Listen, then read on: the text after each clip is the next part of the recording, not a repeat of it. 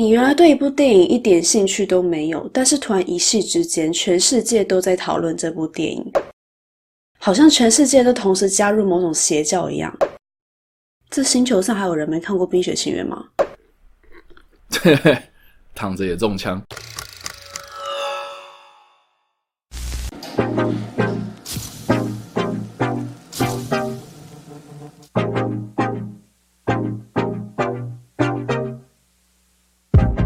Hello，大家好，我是叉叉 Y，欢迎来到叉叉 Y 跟你看电影，让你看电影更有梗。今天来评论电影是《冰雪奇缘二》。人生是一条漫漫长路啊，一场不断探索未知的旅程。我认为看电影是一种学习的过程，随着累积欣赏的作品越多。我们在看电影的过程，也能够渐渐的体会出创作者的心态转变，或者是说这部作品想要传达的内涵或是核心价值。迪士尼之于第一集的《冰雪奇缘》的创作，或许一开始只是以安徒生的《冰雪女王》作为蓝本，借由追求真爱的故事来传达爱无所不在的多元样貌。而随着续集的创作，《冰雪奇缘二》的主题依然是围绕在人们探索爱的旅程，只是爱的这种形式更加升华。到另外一种内化的层次，特别是在寻根的过程之中啊，我们渐渐体会到我们自己的渺小，对大自然的敬畏。我想这些都是需要一些人生历练、经历过成长的痛苦才能够有所体悟啊。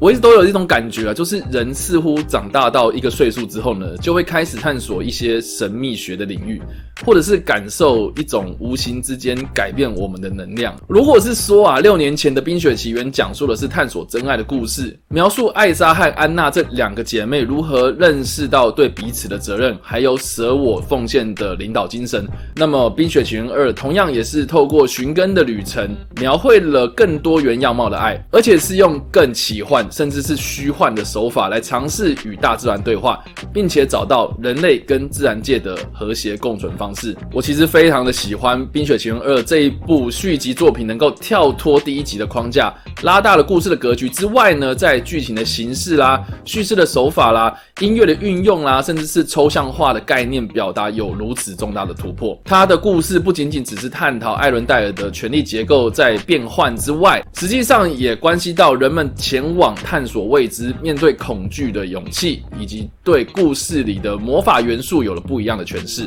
这一集呢，他试图解释了艾莎与生俱来的魔法能力的起源，也透过魔法暗喻了自然界的鬼斧神工能力。那些我们在今天的环境科学中，我们所观察到的现象。却无法解释其中奥妙的根本。故事焦点从人逐渐转到关心自然环境，是令我感动的地方。相形之下呢，这些角色之间的亲情、友情、爱情、感性面的欲望，这只是世界带给我们的礼物啊。但是万事万物的更迭，永远都在不断的改变我们。真正永恒不变的，永远是沉默。承受一切的大自然，我想呢，用这样的概念去思考本集的故事内涵啊，相信《冰雪奇缘二》将会带给观众有别于第一集及更不一样的感受。而我想，正是因为故事格局扩大，并且以探寻艾伦戴王室历史，融合了一些北欧神话传说的元素，在剧本的掌握上或许有一点点的发散，但是在更多的歌曲串联之下呢，流畅的故事剧情让人沉醉其中。